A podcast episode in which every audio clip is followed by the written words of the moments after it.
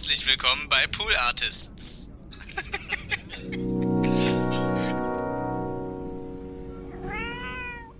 Beiner, beiner, beiner, beiner hätte ich sie gebützt. Doch da kam der Rainer und er hätt das Ding geritzt. Was hat er, was ich nicht han? Was will sie bloß von so einem Mann? Beiner, beiner, beiner, beiner. Stell dich nicht so an. Mädchen lost die Kerl doch. ja. Das canceln wir raus. Eins, zwei, eins, zwei, drei, vier.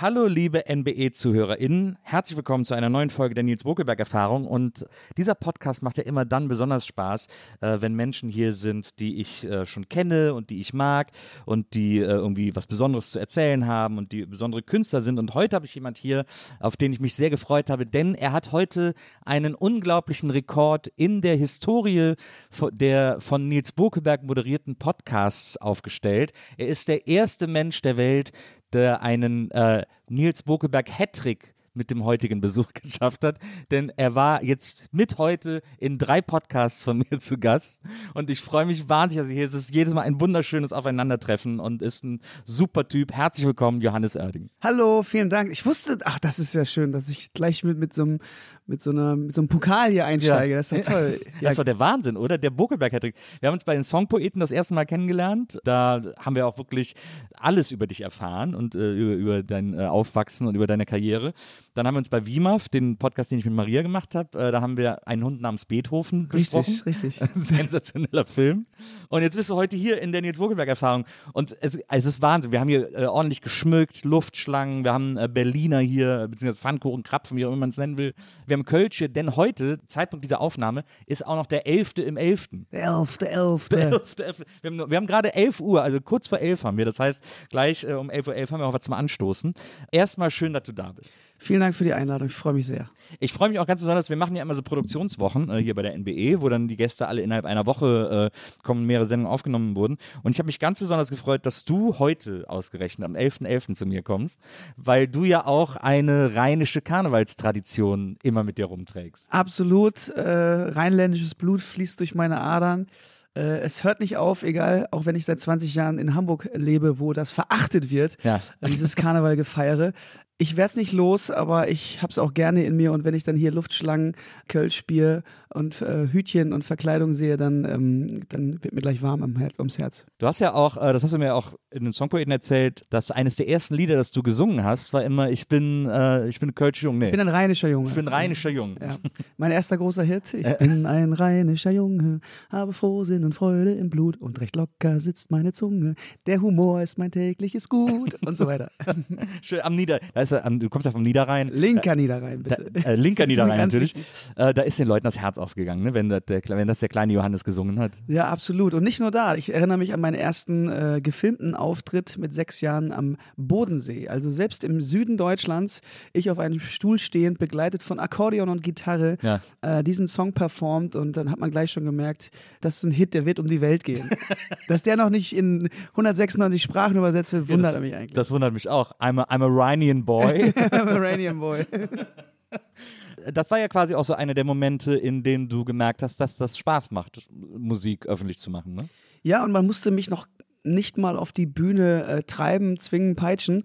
Also wie man das vielleicht von auch so äh, Helikoptereltern aus Amerika kennt, Oh ja. die ihre Kids zu Schönheitswettbewerben etc. schicken. Nein, es war wirklich so, dass meine Eltern mich fast zurückhalten mussten, weil ich immer noch mehr wollte. Kann ich noch mal singen? Kann ich noch mal singen? Kann ich bei Oma singen? Kann ich bei Opa auf dem Geburtstag singen? Und, und, und. Also ich habe jede Bühne und jede Gelegenheit genutzt, um mich bemerkbar zu machen. Also immer schon ein gesundes, vielleicht auch übertriebenes Geltungsbedürfnis gehabt. Eine gesunde Bühnenlust, Ja. äh, äh, nennen wir es mal so.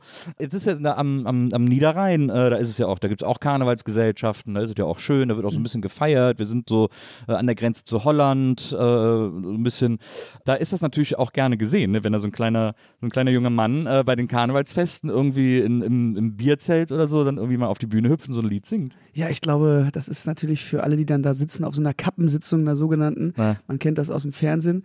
Äh, ich muss da leider auch immer wegschalten, weil es dann doch doch irgendwie Ja, die Sitzungen sind ein schwierig. bisschen Ja, ja. reaktionär ist und vor allen Dingen auch äh, nicht mehr so richtig in, äh, in die Zeit passend. Aber klar, da sitzen dann die Omis und Oppis und äh, freuen sich einfach, dass dann ein süßer kleiner Junge mit zwei fehlenden Zähnen da oben steht, verkleidet mit Schnurrbart und Hu Hütchen und äh, einen Song singt. Das ist, äh, stelle ich mir aber auch heute noch ähm, irgendwie unterhaltsam Das vor. stimmt. Hast du jemals überlegt, ich meine, du bist ja einer von den hardest working men in Showbusiness, muss man sagen. Du bringst regelmäßig Alben raus ähm, und wenn du keine Alben rausbringst, tourst du und wenn Mhm. du nicht tourst, dann bringst du eine Live-DVD raus und so weiter. Also du bist wirklich, du arbeitest immer sehr an, äh, an deiner Musik und an den Dingen, die du tust. Aber hast du dir irgendwann mal so überlegt, ob du mal so, vielleicht so inkognito, man kann ja bei der GEMA auch so Aliasse anmelden und so, ob du so ein bisschen rheinische äh, Musik mal machen sollst? Du lachst aber. Ich habe tatsächlich ein, zwei Projekte. Äh, eins wurde, also ich habe tatsächlich ein Alias oder ein ähm, Pseudonym Ja. für äh, Dinge, die ich schreibe und geschrieben habe, auch für andere, Ja. aber auch eher so spaßeshalber. Ja. Ich darf das nur nicht verraten hier. Das Ja, ist klar, das nee, ne? ich werde dir das gleich off the record verraten, wie ich da heiße. Ja. Und immer wenn du diesen Namen dann äh, äh, siehst, wobei eigentlich kann ich sagen, also ich habe in Anlehnung an Florian Silbereisen habe ich mich Johnny Goldblech genannt. Und äh, wo immer Johnny Goldblech auch auftaucht in den Song-Credits, das bin ich, in, inkognito, jetzt nicht mehr. Und ansonsten habe ich mit Vincent Weiss, äh, wir waren lange im Urlaub unterwegs, in, in, mit dem Bulli sind wir durch Europa gefahren, hatten sehr viel Zeit über äh, uns äh, Scheiße und Quatsch den Kopf zu zerbrechen. Ja. Und da kam wirklich die Idee auf, mal so ein Malle-Duo zu machen, Ja. so ein Ballermann-Duo. Also Ja. es ist ja schon auch dem Karneval nicht, nicht so weit entfernt, äh, nur ohne Verkleidung. Und ähm, wir wollten uns tatsächlich, jetzt verrate ich die Idee, aber äh, sollen das andere machen. Wir wollten uns diese ganz billige Verkleidung mit der großen Brille, der Nase und dem Schnurrbart aufsetzen, Ja. sodass man uns natürlich noch erkennt, aber unsere Band hieß dann, würde dann heißen, nein, wir sind das nicht. und das wäre unser Bandname. Nein, wir sind das nicht. Heute Abend, nein, wir sind das nicht, mit dem großen Song Malleluja. Und dann geht's los. Also, äh, k- äh, klingt relativ erfolgsversprechend. Ja, ich habe mir ehrlich gesagt die Seite auch schon sichern lassen. Ich habe auch mal, ich habe auch mal so einen äh, Mallorca-Song gemacht, spaßeshalber in diesem anderen Podcast, den ich mache, und habe mich El Elefanto genannt. El Elefant. El Elefanto in so einem Sträflingskostüm und immer so ein Elefantentiger, äh, nee, äh, Elefantentanga dann noch über dem Kostüm. Stark, ganz stark. Und äh, meine erste Nummer hieß auch äh, El Elefanto, der Mann mit dem Rüssel. das ist richtig stark. aber das ist, so richtig äh, Mallorca. Ich sag, sag dir was, das wird richtig fu- funktionieren. Und am Ende Merchandise-mäßig wirst du diesen Anzug samt Rüssel wahrscheinlich bei allen Junggesellenabschieden da auf der Promenade Absolut. sehen. Absolut. Ich habe auch tatsächlich mal ein Kölsches Lied gemacht mit äh, damals mit Tom und Stensky von Klee. Mhm. Äh, wir haben äh, eine Band gehabt, die hieß Stussdämpfer und haben eine Single veröffentlicht äh, bei der EMI damals noch, Gott hab sie selig. Der hieß äh, Ich bin eine Mülltüte. Ich bin eine Mülltüte. Ja. Ah, das finde ich Ich bin lustig. eine Mülltüte und nach dem Zug, da bin ich voll. War die Die Refrainzeile. äh, äh, Teile der Band von Klee kommen ja tatsächlich auch, auch direkt, direkt aus, äh, aus meinem Nachbardorf. Aus Geldern. Genau, Naja, richtig. Stimmt. schön. Da kommt nur Gutes her. Naja, ich meine, ihr seid ja auch, ihr seid ja, äh, du kommst aus Kapellen, ihr seid ja eine Familie, die Oerdings Ja. sind ja da am ganzen Niederrhein bekannt. Ja, Dein so Vater, ganz bekannter Arzt, äh, hat quasi jeden schon behandelt, der da irgendwie lebt und Es ist so. so ein bisschen wie der Abu Shaka-Clan äh, äh, vom, vom, vom Niederrhein. Also ähm, ir- irgendwo überall sitzt, sitzt einer von uns in irgendeiner Verwaltung oder Behörde oder in Bildungseinrichtungen und äh, deshalb kriegt man auch schneller als alle anderen seinen Führerschein, wenn man ihn wieder haben will. Hast du schon so eine Ehrenbürgerschaft von Kapellen bekommen oder so? Von Geldern tatsächlich. Und Wirklich? Kapellen ist ja ein Ortsteil von Geldern, Ja. da mein kleines Dorf. Also ich habe tatsächlich mich äh, vor zwei Jahren in das Goldene Buch der Stadt eintragen dürfen. Erster ähm, Einträger dieses Buches ist tatsächlich Kaiser Wilhelm und ähm, äh, 700, Und du Wei- direkt Seiten, drunter. 700 Seiten später komme ich dann. Ich habe aber auch eine Autogrammkarte bei Kaiser Wilhelm von mir einfach reingeklickt. äh, das freut mich natürlich. Ähm, das nächste Ziel muss eine Parkbank sein oder Ja. eine Allee, die nach mir benannt wird Ja. oder zumindest ein kleines Petken, wie wir sagen am Niederrhein. Ein kleine, kleiner, kleiner Pfad, ein kleiner, kleiner Weg, das Petken. Vielleicht wird das auch erst posthum stattfinden. Nein, ich das ich wäre bereit. Das muss doch noch lebend, also auch so, so einen goldenen Schlüssel zur Stadt zum Beispiel. Sowas Oje. ist doch auch immer geil. Auch, auch schön. Ja. Und auf, für immer frei parken. Ja. irgendwas muss drin sein, dass ich da meine City immer promote, oder? Ja, ich glaube, ich glaub, du musst dann auch einfach so ein bisschen mit so einer, mit so einer äh, Schärpe die Fußgängerzone hoch und runter laufen. Ja, so, oh, schön, schön, Ja. schön. Ich, ich arbeite auch seit Jahren an der Ehrenbürgerschaft von Wesseling, aber Ja. irgendwie hat da noch keiner bei mir angerufen. Nee, Klappt nicht so richtig, ne? gibt es denn noch, noch mehr Prominente, äh, die in Wesseling? Ulrike Meifert. Okay, na gut, die hat dann erstmal eine Bank verliehen. Ja, Eine aber nach der ist schon das Stadion benannt. Ah, okay. Deswegen könnte ich, ich könnte jetzt so eine, Wesseling hat ein Stadion? ja, Also du meinst einen Fußballplatz? ja. Ja gut. Ja, Spielervereinigung Wesseling äh, Urfeld ist das. Ja, Wer Ähm, kennt sie nicht? da bin ich auch Mitglied. Bin ja Mitglied. Ja, ich bin Äh, auch noch äh, SV Arminia Kapellenhamp. Bin ich auch noch. Wir haben das Flötstadion. Flöt ist der Fluss, der da langläuft, Ah, ja. wo ich früher geangelt habe. Und, und äh, äh, das hieß dann bei uns Flötstadion. Ja, bei uns, Ulrike Meifert, die äh, hat äh, in der Nähe vom Gymnasium gewohnt, in der Straße oben am Gymnasium äh, entlang. Und deswegen haben da immer alle aufgeregt geguckt, wenn sie zur Schule gefahren sind, ob Ulrike Meifert aus dem Fenster guckt, weil es der einzige Star aus Wesseling war. Ah, krass. Es gibt tatsächlich noch einen Bekannten in Kapellen und zwar ein Schauspieler, Paul Esser hieß der, der in den 60er Jahren sehr, sehr groß war. Was heißt sehr, sehr groß? Es gibt eine Rolle, die, glaube ich, jeder kennt, und zwar Pipi Langstrumpf. Ja. Und da gab es doch diesen Obdachlosen, äh, diesen Wegelagerer, der diese, diese Kleber hatte, womit man an der Decke laufen konnte. Ah ja, mhm. Die hat sich an die Schuhe. Das war Paul Esser. Ah. Und meine Schwester wohnt beispielsweise in der Paul-Esser-Straße. So. Ach, die ist nach dem benannt. Die, die, nach Die, dem die, Schauspieler die benannt. Straße ist nach Paul Esser benannt. Der lebt natürlich nicht mehr. Ja, Das, ja, das, ist ja, das ist ja doll. Siehst du? Stars in Town. Äh, Kapellen versus Wesseling, Ah, ich merke schon, das ist ein harter Kampf. Absolut. Äh, den, wir, den müssen wir gleich vor der Tür weiter ausfechten. Äh, ich habe nur zuletzt gelesen, dass der äh, Papagei aus Pippi Langstrumpf, der ist dann irgendwann in den Karlsruher Zoo gekommen. Habe ich neulich mal zufällig Und hat gelesen. dann bei den drei Fragezeichen noch seine Rente, seine Rente verbracht in der Zentrale. Alter, geht der mir auf den Sack. Ich höre ja viel drei Fragezeichen, ne? Ja. Und ich kann es aber nicht mehr zum Einschlafen hören. Warum? Dann bist du gerade eingeschlafen und Ja. dann sitzen die wieder in der Zentrale und dann kommt, wieder, kommt wieder dieses Viech und dann wirst du wieder hellwach und kannst wieder drei Stunden nicht einschlafen. Ja. Also, ich hasse diesen Papagei aus den drei Fragezeichen. Für mich ist das zu aufregend, das äh, zum Einschlafen zu hören, weil das manchmal so gruselig ist. Deswegen höre ich zum Einschlafen super gerne die drei Fragezeichen Kids. Wirklich? Ernsthaft? Ja, mittlerweile höre ich nur so Blabla-Podcast. Nicht deinen, aber ähm, ähm, nee, eher so, was weißt du, so, wo, wo ganz monoton über Politik oder so Lage der Ja. Nation, das läuft dann einfach so durch und vor allen Dingen geht der so drei Stunden und äh, dann kann ich den wirklich monatelang durchhören, weil ich immer sofort wegpenne. Ja, Was ich jetzt äh, als neuestes Einschlafhilfe äh, Hilfe entdeckt habe, ist Heroin.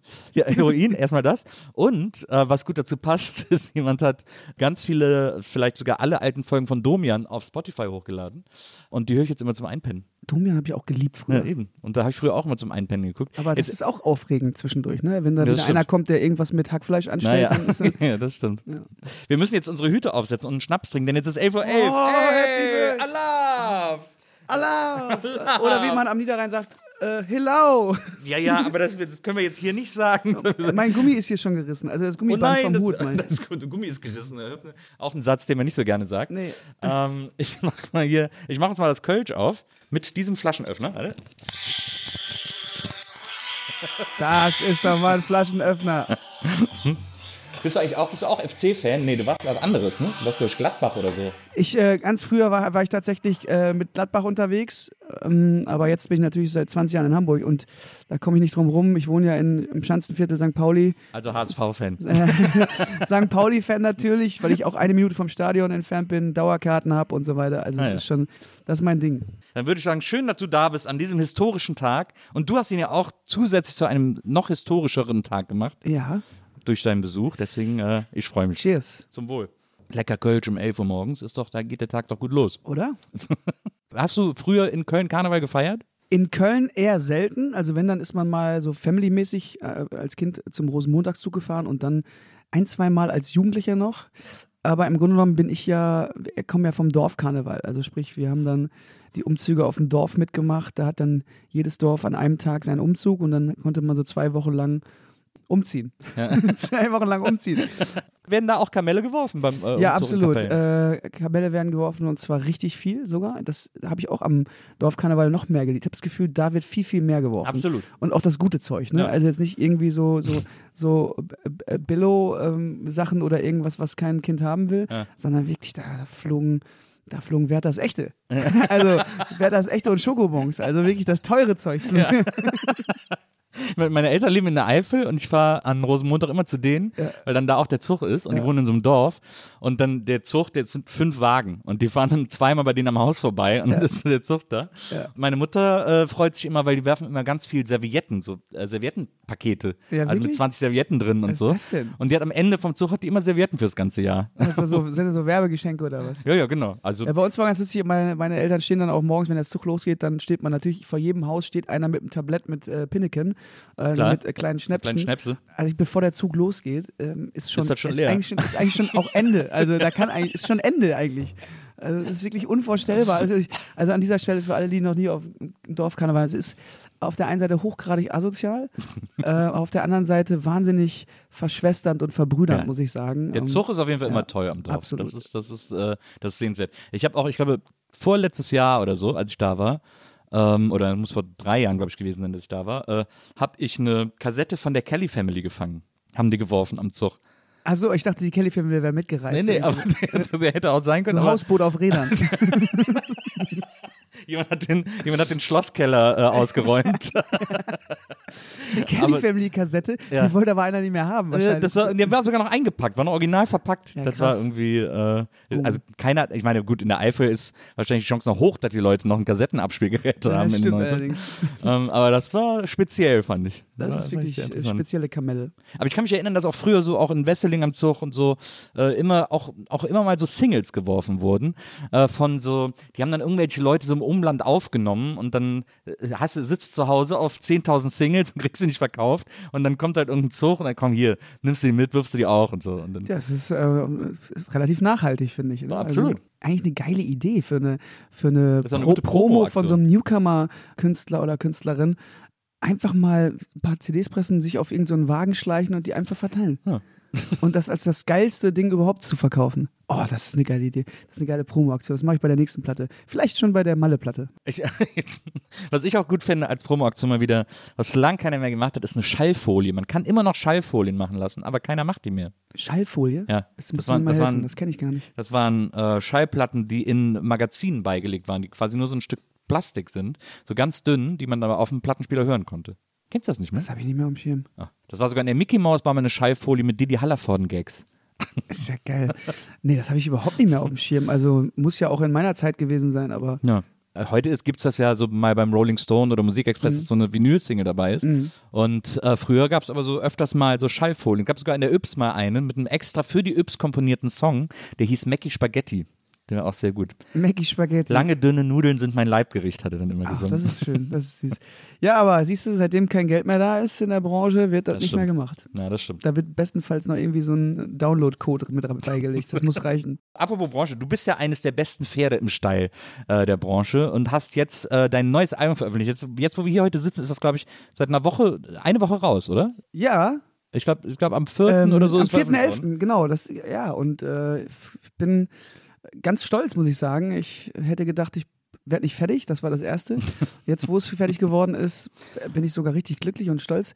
Ähm, das hört auch nicht auf. Ich hätte auch gedacht, ich werde ruhiger und mit dem ganzen Drumherum und das ist einem nicht mehr ganz so, ich sag mal, wichtig, dass, dass die Leute das, dass man dafür Promo macht und so weiter. Ja. Aber irgendwie macht das gerade so einen Bock, darüber zu reden, weil es dann auch, ich merke, für mich neue Geschichten sind.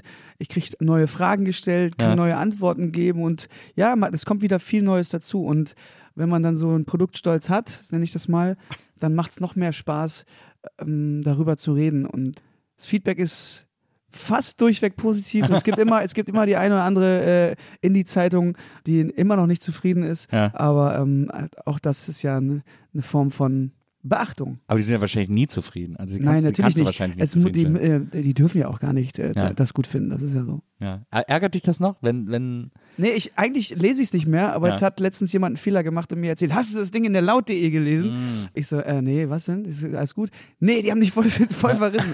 Ich so, ah, danke schön, vielen Dank, mein Tag ist gelaufen. Also hat nicht so, ja, aber die finden die Kelly Family voll gut, das Album. Ich so, was? ja, ja, so, naja, whatever. Ja, bei, bei laut.de gibt es ja auch gibt's ja einen so einen Typen, glaube ich, der so mittlerweile fast berüchtigt ist für seine Verrisse, weil der alles verreist, was irgendwer gut findet, sozusagen. Deswegen Ja, äh, es gibt, das ist bisschen ja auch weird, die, aber weil es halt auch gut klickt, Es logischerweise. ist natürlich auch der Job des Musikkritikers, hauptsächlich auch die Nadel im Heuhaufen zu finden, die dann richtig wehtut. Und ich Mhm. finde sogar manche Kritiken sehr, sehr schön geschrieben, auch wenn sie negativ sind. Ja. Dann machen sich Leute richtig Mühe, einen zu verreißen. Das finde ich dann wieder gut, wenn sie es richtig anstellen. So. Ja. Ich finde, ein guter Verriss zu schreiben ist tausendmal einfacher als eine gute, ein gutes Lob. Ich finde, ein gutes Lob, ein gut begründetes Lob zu schreiben, nicht nur zu sagen, boah, finde ich super, sondern sozusagen, was einen daran so umhaut, das ist so viel komplizierter als, weil einen, einen guten Verriss hat man relativ leicht geschrieben. irgendwie. Ja, das, das gebe ich dir recht. Was mir aufgefallen ist, ich bin durch so unterschiedliche Phasen gegangen. Als ich junger Künstler war und als Vorband ganz viel. Ich habe ja zehn Jahre lang als Support-Act für diverse Unter Acts anderem die gespielt. Scorpions. Scorpions, Joe Cocker, Simple Red, äh, ähm, ich und ich und viele mehr. Und aber die Scorpions. Und die Scorpions. Ich war sogar mit den Scorpions, durfte ich sogar beim MTV Unplugged äh, zwei Songs singen. Ach, wirklich? Absolut. Und ja. ist dann, steht dann Klaus Meiner auf so einer, auf so einer Kiste oder? Nee, nee, nee, geil. Nee, also äh, auf Klaus, Klaus lasse ich nichts kommen. Nein. Äh, weil das Überhaupt ist wirklich ein absolut feiner, feiner Typ und Das, das, merkt man den, Ja. das merkt man den Scorpions immer an, ne? Das sind Ja. so richtige, das sind so richtige, so Lieblingsonkel. Wahnsinn. Nein, also wahnsinnig bodenständige Ja. Hannoveraner, Schrägstrich Schwarmstedt, Mhm. äh, Schwarmstädter Jungs. Ähm, aber was ich sagen wollte, ist, man geht als Künstler durch so unterschiedliche Phasen der, der Kritik. Also als ich als Support Act unterwegs war, wurde ich sehr gelobt, wurde ich quasi fast hochgeschrieben. Mhm. Äh, von dem werden wir noch viel hören und so weiter. Hat den Main Act quasi in Schatten. Entdeckerstolz Dies, war dies, das dann genau. Mhm. Dann kommt die Phase, äh, die hat dann irgendwie auch meine ersten, würde ich sagen, äh, äh, vier Alben, fünf Alben gedauert, wo das alle irgendwie wieder nicht gut fanden. Also Ja. die, ähm, ich sag mal, die seriöse Musikpresse. Und jetzt merke ich gerade, schwappt es wieder über in ein, ah, okay, er ist immer noch da. Dann scheint das wohl ganz in Ordnung zu sein, was er macht. Naja, also verstehe. sie sind wieder sehr gönnerhaft, muss ich sagen. Man kriegt sehr viel Lob und gerade auch was Live-Shows anbelangt und der eine oder andere hat sich wahrscheinlich wirklich gewundert, dass ich immer noch da bin, aber es ist schön. Mal gucken, welche Phase als nächstes kommt. Jetzt, das heißt, du bist jetzt quasi in der Alterswerkphase. Ey, äh, ohne Scheiß, ich bin ja jetzt 40, ne? Und Ja. ich merke, dass man jetzt, jetzt gehört man zu einer anderen Riege. Ja. So, also ich merke, dass wenn ich, ich gucke dann irgendwie The Voice oder irgendwie so eine Show, wo dann junge Leute deine Songs performen und Ja. singen und sagen, ja, ich bin mit dem aufgewachsen und mit seiner Musik aufgewachsen. Und äh, das ist dann, oder die meisten Leute kommen natürlich zu mir, junge Leute, und sagen, kann ich mal ein äh, Bild machen? Meine Mutter ist ein Riesenfan. Ich überlege fast so Shirts zu machen wie äh, Your Mom Loves Me oder sowas. Irgendwie, das finde ich irgendwie passt. Ich verfolge dich ja auch auf Instagram und so, und das ist ja irgendwie ganz äh, niedlich. Du sorgst ja auch dafür, dass diese, dass diese mit dir aufwachsende Generation auch ganz besondere Erinnerungen an dich hat, weil jetzt auf der, ich glaube, du hast so eine Festivaltour gespielt im Sommer oder so, äh, wo so ganz oft dir so kleine Mädchen im Publikum irgendwie was mitgebracht haben, einen Brief oder, oder irgendwie ein Geschenk oder so. Und da hast du dann auch immer so die Zeit genommen, das so entsprechend zu feiern auf der Bühne und so. Das sind natürlich Erinnerungen fürs Leben, die du damit kreierst. Für, für, Absolut. Für so. Zwei Punkte dazu. Das ist einer meiner Lieblingsmomente oder ich, hab- ich lasse mir auf den Live-Konzerten immer so spontane Momente, wo ich genau gucke, okay, was steht auf den Schildern, Mhm. um damit irgendwas spontan entsteht. Dann manchmal steht da drauf, ich will einen Hut von dir. Äh, ich, ich, letztens stand, ich habe ein Kind von dir. Dann müssten wir natürlich dieser, der Sache erstmal nachgehen. Ja, und, und klar. weiter.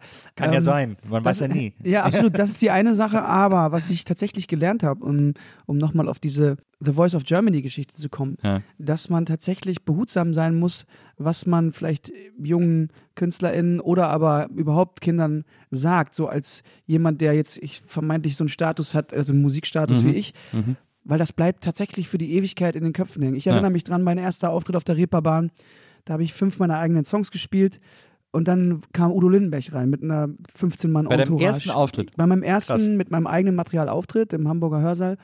Und er kam rein und ich war natürlich versteinert auf der Bühne, Ja. habe aber durchgezogen und dann kam er nachher zu mir und klopfte mir auf die Schulter. Ja, Johnny, du hast eine goldene Kugel im Hals. Ja. Das ist ein Goldkehlchen, aus dir wird was. Und das habe ich nie vergessen. Ja. Niemals vergessen. Das weiß er nicht mehr heute. Ich habe da mit ihm schon öfter drüber gesprochen. Ja. Aber, und das hat mir nochmal gezeigt, wie wichtig das ist, ähm, wenn man Menschen was sagt. Und das, jetzt komme ich zurück zu The Voice of Germany.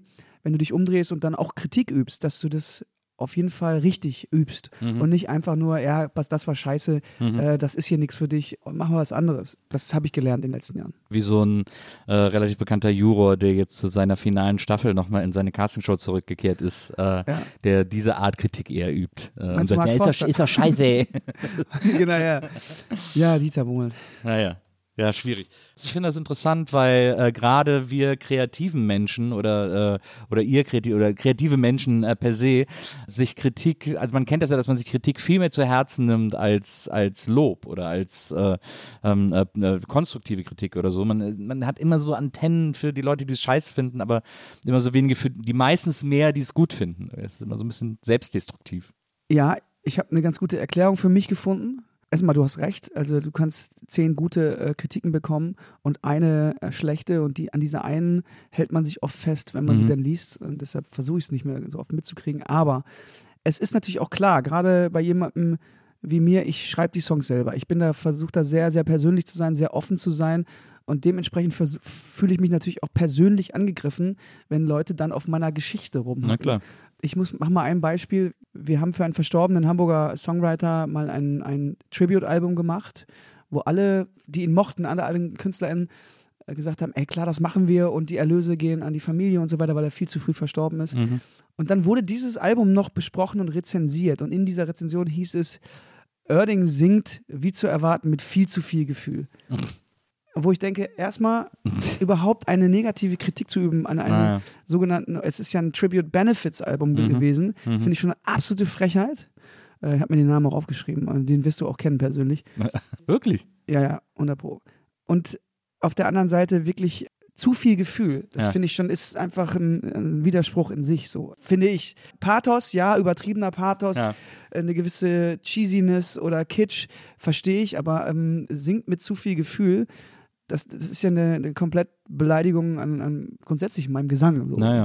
Und, ähm, diesen kleinen Wichser habe ich mir gemerkt. So ein Ideal-Zitat aus äh, Deine blauen Augen. Sag nochmal zu viel Gefühl, genau. Viel stimmt. Gefühl. Zu, zu viel Gefühl, genau. Deine blauen Augen machen mich so sentimental. Auch äh, immer noch ideal, auch eine große Lieblingsband von mir. Aber äh, kommen wir zurück zu deinem Album. Plan A heißt es. In dem Song Plan A ähm, singst du ja auch, ähm, denn die Idee von Plan B ist, dass Plan A funktioniert, deswegen, äh, äh, deswegen heißt es Plan A. Also ich habe es jetzt gehört und ich finde es ich find's interessant, das haben auch andere äh, geschrieben oder, oder dir in Interviews gesagt, dass es wieder so ein bisschen, kleiner ist das falsche Wort, aber es ist ein bisschen zurückgenommener als die letzten Alben. Nicht so aufwendig komponiert oder äh, instrumentiert, besser gesagt, sondern wieder so ein bisschen intimer äh, sozusagen. Absolut. War das, war das Absicht oder passiert das einfach so beim Songwriting? Weil es natürlich jetzt, du hast es natürlich in der Zeit geschrieben, wo wir alle sehr auf uns zurückgeworfen waren, also Ja. jetzt so die letzten zwei, drei Jahre mit den ganzen Lockdowns und so. Eigentlich hast du die Antwort schon gegeben. Das ist so gut. Es war, kann man ja weitermachen. Nee, es war, ähm, es war keine Absicht, es ist passiert. Äh, und es hat natürlich mit den letzten drei Jahren zu tun, weil einfach erstens die Zeit da war, dass ich mich erst mit mir selber auseinandersetze, mit Mhm. mir selber spreche, diese Gedanken mal aufschreibe und verarbeite. Aber man hatte natürlich fast ausschließlich Kontakt mit seinem Mikrokosmos, mit seiner Familie, seinem Fre kleinen Freundeskreis und den engsten Liebsten. Und dementsprechend sind die Songs eher mit, dem, mit der Lupe, mit dem Brennglas nach innen, sehr viele zwischenmenschliche Töne und eben nicht mehr wie vielleicht beim Vorgängeralbum, äh, Album, ein bisschen aus einer größeren Perspektive, das große Ganze, wir betrachtend, Gesellschaft etc. Und sowas passiert dann halt. Das ist jetzt das Album. Mal gucken, was beim nächsten ist. Aber hast du denn, weil äh, das ist ja, wenn man einen Song schreibt, dann sitzt du ja sowieso erstmal alleine da mit einer Mhm. Gitarre oder so oder am, am Piano oder was auch immer und, und, und schreibst, suchst so Akkorde, schreibst eine Melodie, schreibst dann einen Text dazu irgendwie und daraus entwickelt sich das dann. Aber die, sagen wir mal, die Instrumentierung ist ja etwas, was quasi bei einem, S- im Songwriting-Prozess fast ganz am Ende passiert. Also wenn der Song steht, dann wird ja auch beschlossen, wie man den, wie man den aufnimmt, äh, was Ja, man da wobei, Entschuldige, wobei, da habe ich, die Vision habe ich schon relativ früh. Ach, wirklich? Da kriege ich dann so eine Eingabe bei mir. Dann höre ich, wenn ich eine Zeile, oder ich habe, ich, also ich schreibe im Moment erst die, die Zeilen oder erst Mhm. das Thema oder die Idee. Und dann höre ich eigentlich schon, wie könnte das klingen. Ach so. Und was müsste das sein? Das wäre geil, wenn das ganze Ding nur durch einen Bassriff dumm, dumm, dumm, dumm, dumm, dumm, dumm, dumm, dumm. Das wollte ich immer schon mal machen. Ja. Nur ein Bassriff, was die ganze Zeit durchläuft und so Ja. kaum Akkordwechsel. Und die Vision habe ich relativ früh. Ah ja, okay. Und dann gebe ich die schon immer mit rein und komponiere dann auch darauf rum. Klar, welcher Bass das ist, wie Die der Bass klingt Ideen, und, na so ja, weiter, klar, da, ja. das ist natürlich ein Prozess. Aber ob der, ob der Song mit Beat ist oder ohne, das habe ich schon relativ äh, früh Ah, okay. in meinem Kopf. Ich weiß, dass es bei anderen äh, nicht so ist. Das entscheide ich schon sehr schnell, während ich den Song mit Gitarre auch zu Hause auf der Couch spiele. Ja, okay, ich dachte, das wäre so ein Studioprozess, wo man dann so überlegt, oh hier, lass uns mal morgen wir Streicher noch Nee, rein. weißt du, was ganz lustig ist? Hier steht ja eine Gitarre. Ja. Dann habe ich irgendwie sowas wie Ähm, dann fängst du wirklich an so mit, mit so. Dann nehme ich das auf für Ja. mich so auf dem Handy und dann, ah, ich muss, ja- wie könnte das klingen? Dann mache ich direkt schon auf der Gitarre. Ah, ja. Kommt das dazu? Kommt der Beat dazu? Ja. Dann meiner tick, tick, tick, tick. Dann nehme ich tausend Spuren auf und dann hast du schon so ein Krüppeldemo, äh, was ich dann so reingehen kann. So habe ich mir das vorgestellt. Fall Ah, ja. the floor, äh, hier und da, so eine I- Indie-Hi-Hat und bla bla bla. Und dann geht's los. Machst du das mit so einer, äh, machst du das mit äh, GarageBand? Dann oder? auf die Schnelle mache ich es mit Garage, Ja. äh, wenn ich mir ein bisschen mehr äh, Mühe gebe mit Pro Tools. ähm, aber da bin ich bis heute nicht durchgestiegen und ich mache es eigentlich seit 20 Jahren. Aber dafür habe ich Leute. Ja. es gibt auch so eine, es gibt so eine App auf dem iPhone, die jetzt, glaube ich, nicht mehr unterstützt wird. Die nannte sich Musiknotizen. Da kannst du einen Riff äh, spielen mit einer Gitarre oder sonst einem Instrument oder so. Und die App generiert dir automatisch einen Beat und einen Bass. Ja, doch, das stimmt. Du, äh, das, und die, das gibt's die war von mehr. Apple, die wird aber nicht mehr fortgesetzt. Das gibt's nicht mehr. Es gibt aber jetzt eine neue App, die hat ein Bekannter von mir entwickelt. Das ist, das, das ist zwar nur für Gitarre so, aber da kannst du tatsächlich auch dir deine Akkords zusammenstellen und der macht dir sogar eine Vorgabe, was passt zu äh, A-Moll. Genau, Ja. das ist richtig krass. Krass. Und dann wird auch, kannst du den Beat aussuchen und so. Es ist schon un- unfassbar, ähm, ähm, was du alles machen kannst. Ja. ja, das stimmt. Deshalb kann ja jeder Honk irgendwie auch Musik machen. Also äh, erstmal ist es ja gut eigentlich. Ja, ja, ja. Ja, ja, ja. Nein, das ist total gut. Die Leute sollen sich doch, natürlich nicht. Die Leute sollen sich doch kreativ austoben. Sollen also dann, aber wenn am Ende alles nur noch irgendwie äh, aus zwei Akkorden besteht und irgendwie äh, der, ein ganzer Song durch. Ach komm, Du, ich lass bin, uns ich nicht bin, das Fass du, aufmachen. Ich, ich, bin, ich bin Moderator. Plötzlich gab es YouTube und jeder war Moderator. Insofern, das ist Ja. ja irgendwie. dass du noch nicht von Hass zerfressen Ja. bist. Das ist ja unglaublich. Da sind wir wieder. Das ist der Rheinländer. Ja, das ist der ich komme da auch mit klar. Der da genügsame Rheinländer. Aber es ist ja, ich finde es trotzdem, ich finde es interessant, dass das, wie diese, wie diese Musikproduktionstools, ja, wie das, wie das einfach so demokratisiert wird. Plötzlich gab es Soundcloud, jeder konnte auch seine Demos Mhm. online stellen und so. Das ist schon interessant. Aber das finde ich auch geil. Also ich muss sagen, die Zugänge zu Musik, die finde ich, das finde ich toll, dass Ja. das machbar ist. Das ist ja nun mal unsere Welt, dass wirklich jeder die Chance hat, gehört zu werden und sich auch mit Qualität dann auch eben durchzusetzen. Ja. Der Nachteil ist natürlich Dass sich nicht immer nur Qualität durchsetzt. äh, genau, sondern Penetration oft auch. Und ähm, äh, das ist natürlich unangenehm. Von daher, und dass die Zeit auch nicht mehr da ist, weil es so schnelllebig ist. Ich meine, ich komme aus der Zeit, ich durfte halt eben das erste Album rausbringen, das war dann so ein kleiner Achtungserfolg. Dann durfte ich ein zweites Album machen, das war ein Flop. Äh, ich durfte trotzdem weitermachen. So. Ja. Und das ist heute nicht mehr drin. Deshalb Naja. tun mir auch junge KünstlerInnen ein bisschen leid in der Hinsicht, dass sie nicht mehr die Zeit haben. Und wenn sie nicht vorher schon genug Follower haben, Ja, das ist ein bisschen weird, dass man so nach Followern bewertet wird. werden sie gar so. nicht, gar nicht erst äh, äh, ins Büro einer großen. Plattenfirma eingeladen. Du hast mal in einem Interview gesagt, dass dein, äh, äh, ich glaube, mit Flop meinst du Boxer, war das Boxer? Ja, Mann. Und das ist so immer so kurz vor der 100.000, glaube ich. ich glaube, wir ne? stehen gerade bei 99.996. Also Ja, wäre schön, wenn noch vier, äh, sech, vier Leute, vier Die Leute zehn Platten können, wir- kriegen wir auch noch. die, das wäre schön, wenn jetzt jemand bei Amazon das doch bestellt. Oder bei anderen Plattformen. Natürlich, da gibt es ja sehr viele äh, zur Auswahl.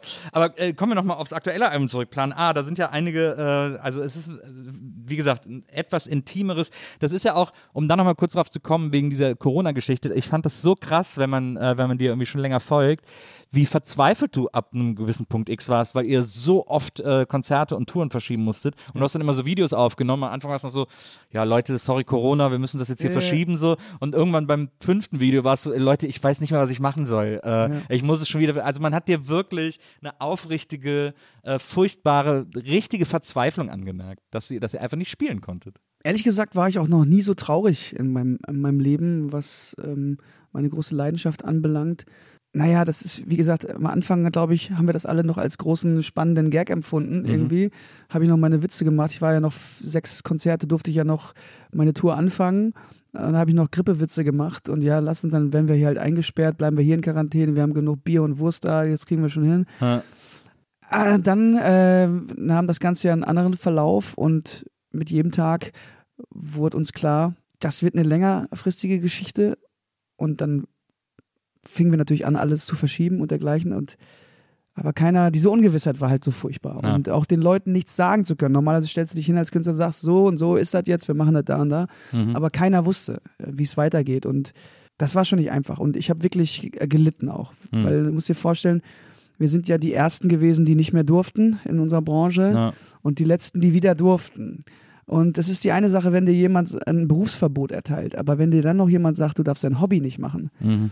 und so ist es in meinem Fall, dann ähm, stehst du da und ähm, bist traurig. Ja. Man hatte auch plötzlich keine Planungssicherheit sowieso nicht, aber man, man konnte auch einfach, man musste wirklich immer bis zum letzten Tag warten und bangen, darf ich auf Tour gehen, darf ich auftreten und dann manchmal wurde dann in, innerhalb von 24 Stunden gesagt, nö, alle Konzerte abgesagt und manchmal war, okay, die Hälfte des Publikums darf kommen. Also es war so weird, weil man Ja. zwischen tausend Regeln gefangen war und so. Und du sprichst zwar in der Vergangenheit, es ist immer noch so. Ja. Ähm, es ist immer noch so, dass wir eine Ungewissheit haben, können wir alles so umsetzen und durchsetzen in den nächsten Monaten, wie wir es wollen. Mhm. Passiert noch etwas? Oder auf der anderen Seite, es hat sich natürlich auch der Markt verändert. Also Mhm. die Leute sind zurückhaltender, was Ticketkäufe anbelangt.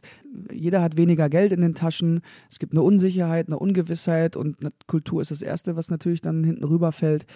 Plus wir mussten, sind gezwungen, unsere Tickets auch teurer zu machen, weil die Produktionskosten um 50 Prozent gestiegen sind. Wir haben Fachkräftemangel. Also Dinge, Mhm. die man schon fast als Long-Covid äh, betiteln kann, die Mhm. die Branche gerade hat.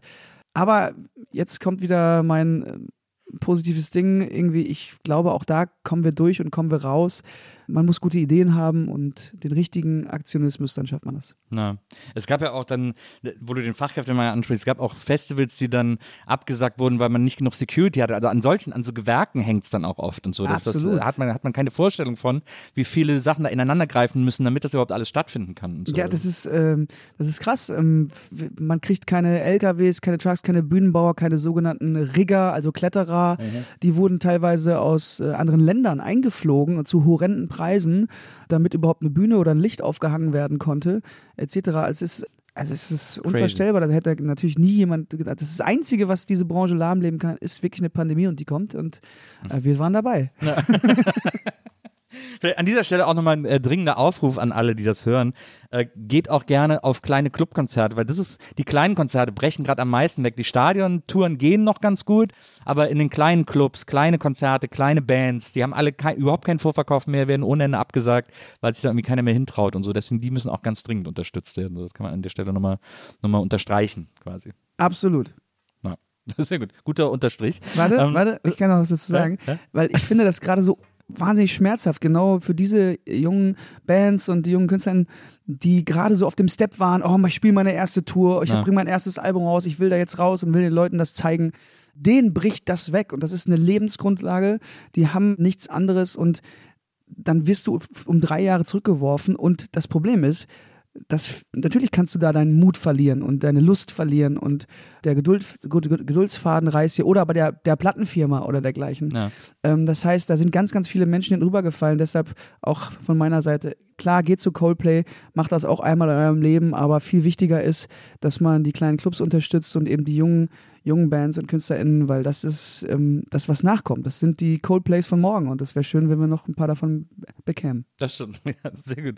Jetzt komme ich wieder zu deinem Album äh, äh, und da, das kann ich auch jetzt wieder gut mit. Äh, Du machst ja richtig Promo hier gerade von meinem Album, das ist ja unglaublich. Ja, ich, weil das Ding ist, wenn man quasi alles über deinen Lebensweg erfahren will, dann sollen die Leute die Songpoeten-Folge von uns beiden hören, weil da habe ich wirklich en Detail in deine ganze Familiengeschichte gegangen. Stimmt, stimmt, stimmt. Ähm, und, äh, und Oh Gott. ich- deswegen habe ich gedacht, heute feiern wir Karneval und reden über dein neues Album.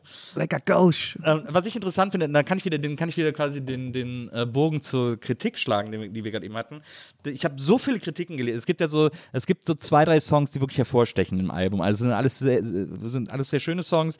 Ich finde, ab dem zweiten Song geht so richtig los. Der erste, der, der passt für mich nicht so richtig, aber, ähm, aber ab dem zweiten geht's los.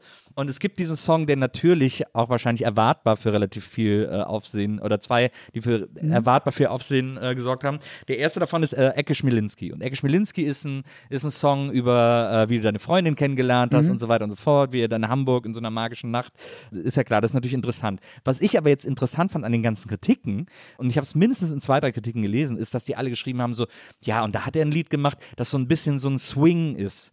Und da denkst du, Swing. hey, das ist voll der Gospel-Song, wenn man das hört. Also es gibt ja so klare Gospel-Anleihen. Voll. Weil es so ein, so ein souliges, gospeliges Klavier gibt und auch so ein Gospelchor und so. Und die Leute schreiben, das wäre Swing. Wie, wie, warum? Also du wirst es auch nie wissen, aber Ja, weil die. Das, das fand das ich ist wahrscheinlich der. Grund, warum die selber nie Musik gemacht haben und dann doch zum, äh, zum Schreiben ge- übergegangen sind, weil sie keine Ahnung von ihrem, von dem Scheiß haben. Na, ey, also was ich schon alles lesen musste, was ich für, für, für Musikgenres bediene, also äh, das ist Also keine Ahnung, da hab, manchmal denke ich auch, ihr müsst erstmal eure Hausaufgaben vorher Ja. machen. Ihr müsst ein bisschen auch das Handwerk äh, verstehen und erlernen Ja. und dann kann man so gesellenhaft ähm, äh, darüber urteilen und jemanden ein Zeugnis ausstellen. Ja. Aber mit Swing hat das nichts zu tun. Das Nee. ist natürlich total äh, Soul und Gospel, was wir da, was wir da gemacht haben. Und aber ey, lustig, das ist schön, dass sich Leute damit auseinandersetzen. Das wollte ich, der, das wollte ich hier unbedingt mal klarstellen, dass das ein, äh, das ist ein sehr, sehr schöner Gospel auch. Ähm, hast du es auch so ein bisschen für deine Freundin gemacht, die ja auch selber eher so eine Soul-Röhre ist äh, und sowas irgendwie, das ist, glaube ich, schon so ihr Sound, ne? So. Ja, die, die äh, äh, äh, liebt das sehr, so ein Sound. Vor allen Dingen, ich, das ist schon auch ein Stück weit Back to the Roots für mich. So, es Ja. geht schon wieder fast in Richtung erstes Album, wo ich sehr viel so so gesungen habe und wirklich so One Take einmal durch und äh, scheiß drauf, ob du irgendwo ein bisschen tonal daneben liegst oder irgendwo wieder die Stimme wegbricht, sondern es musste genau diesen Vibe haben. Ja. Die Idee war eigentlich irgendwie den Vibe hinzubekommen von dieser Nacht und dieser leicht angezechten, durch die Straßen schwankenden, liebestrunkenen Ja. Nacht. Ja, und ich finde, so ein Gospel, es gibt nichts mehr, was, äh, was irgendwie die Seele und das Herz berührt, als etwas hinaus zu singen und Mhm. zwar genau so, wie man es in dem Moment fühlt. Als würde man in der Kirche stehen und irgendwie mit äh, 600 Leuten Oh Happy Day singen. Ja. ja, Hamburg ist ja auch, glaube ich, die souligste Stadt Deutschlands im Grunde genommen. Ich finde, wenn es irgendeinen Ort in Deutschland gibt, Ich dachte Bielefeld, aber Ja, kurz danach kommt Bielefeld äh, mit, den, Minden, mit den Dr. Oetker Singers. ähm, Gütersloh, mit den Miele, mit den Miele-Singers. Gütersloh und die äh, Bertelsmann, äh, der Ger Bertelsmann Gospel Choir. Das passt auch super zu Hamburg und zu diesem äh, Kiez, Reeperbahn, Ja. St. Georg-mäßige, was irgendwie in dem Song steckt. Ja. Äh, da passt das total super. Und wie, wie du sagst, Gospel ist natürlich auch äh, der, der Moment, wenn einem das Herz aufgeht. Äh, da passt das natürlich super. Aber an der Stelle möchte ich noch sagen, das ist kein Gospel, das ist ein Swing. Ja, ich habe auch so harte, harte Mackie Messer Vibes. Mackie Messer ist auch kein, ist auch kein Chanson. Äh, das andere, der andere Song, der natürlich äh, ähm, und auch das war, glaube ich, erwartbar für großes Aufsehen äh, gesorgt hat, der auch wirklich überall immer ähm, explizit genannt wird, ist äh, 1 zu 1 Gespräch. Das äh, ist so ein Lied, das ist so ein, ein eine Art offener Brief. Offene Briefe sind ja heutzutage sehr in, äh, aber ein offener Brief an deinen Vater. Die Bundesregierung. An die Bundesregierung und dein Vater. Äh, an deinen Vater. Äh, und das ist natürlich sehr niedlich, weil das, glaube ich, viele Menschen nachvollziehen können. Äh, vielleicht nicht nur Rheinländer, sondern auch aus anderen Regionen. Dass man äh, so viel gibt, was man irgendwie seinem Vater verdankt und ihm sagen will und so, aber nicht so richtig. Man setzt sich jetzt nicht so zu Hause hin und sagt, Papa, was ich schon immer sagen wollte. Ja. Mein Leben ist echt super, weil es dich gibt, weil du so viel beeinflusst hast und so. Ähm, und das hast du dann so als äh, äh, praktischerweise als Song verpacken können, weil du eben Songwriter bist. Konntest du jetzt endlich mal so von der Seele reden. Absolut. Das Lustige ist tatsächlich, dass der Song fast nicht aufs Album gekommen wäre, weil ich wirklich mir nicht sicher war, Ja. ob das eine Farbe ist, die ich drauf haben möchte oder ob das nicht vielleicht doch zu persönlich ist und, oder vielleicht auch sogar zu früh sowas zu schreiben als, als Songwriter. Da habe ich wirklich gehadert. Und ich habe es überhaupt nicht kommen sehen, dass dieser Song, das habe ich erst gewusst, nachdem ich das erste Mal ein Konzert gespielt habe mit diesem Song Ja. und die Reaktion äh, erlebt habe. Ähm, ansonsten hätte ich gedacht, gut, das ist jetzt irgendwie so, so, so, so, eine, so eine B-Seite, die, die wird man also mal hier. Es, aber der sticht doch so hervor. Ja, das hat Album. man dann irgendwann, spürte man das so im Prozess und dann, als ich, wie gesagt, äh, vor zwei Wochen das erste Mal den live gespielt habe und das Publikum so ergriffen war und ich so eine Reaktion darauf bekam, dann wurde mir natürlich klar und als die ersten auch äh, geschriebenen äh, Kritiken oder Rezensionen kamen, dass immer dieser Song natürlich auch der Aufhänger ist. Dann macht es natürlich Klick, sagt, ja, ja, hat halt jeder irgendwie mal Eltern gehabt oder ein Verhältnis zu seinen Eltern, seinem Ja. Vater, Mutter, was auch immer, oder ist ein Elternteil. Das heißt, ähm, man erreicht natürlich auch irgendwo jeden.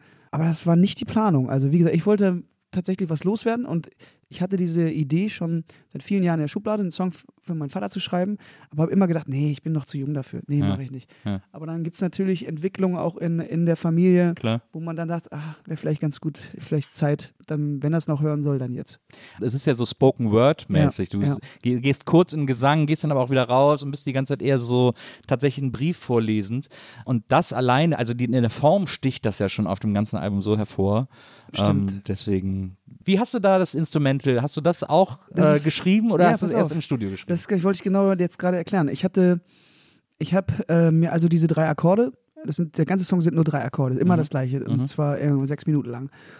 Und über diese drei Akkorde habe ich dann mich hingesetzt, weil ich diesen Vibe so schön fand von diesen drei Akkorden und habe diesen Song fertig geschrieben. Innerhalb von einer Stunde Ja. hatte ich den fertig. Hatte ich irgendwie acht Strophen fertig oder neun Hast du dann noch gedacht, dass du ihn singst? Da habe ich noch gedacht, ich muss noch eine Melodie finden. Ja. So, und dann bin ich nach St. Peter-Oerding, so wie, äh, wie wir das nennen. Klar. Ähm, zum, mit meinem Produzenten äh, Benny Dernhoff saßen wir in einem Hotel, was geschlossen war. Wir waren die einzigen zwei Poltergeiste da. Und es hat draußen in Strömen geregnet. Es war wirklich so. Es klingt in, in, zwar kitschig, aber es war so. In Strömen geschüttet. Und ich saß da. Äh, ich wollte mal kurz einen Text vorlesen. Und äh, für den Vibe, ich mache mal hier diesen, dieses Playback an. Habe ich dieses Playback angemacht und habe darüber ihm den Text vorgelesen, damit er gleich so ein Gefühl auch kriegt. Ich wollte ihn damit schon catchen. So. Und nach diesem Song drehte er mich um und sagte, das müssen wir genau so aufnehmen. Genau so müssen wir aufnehmen.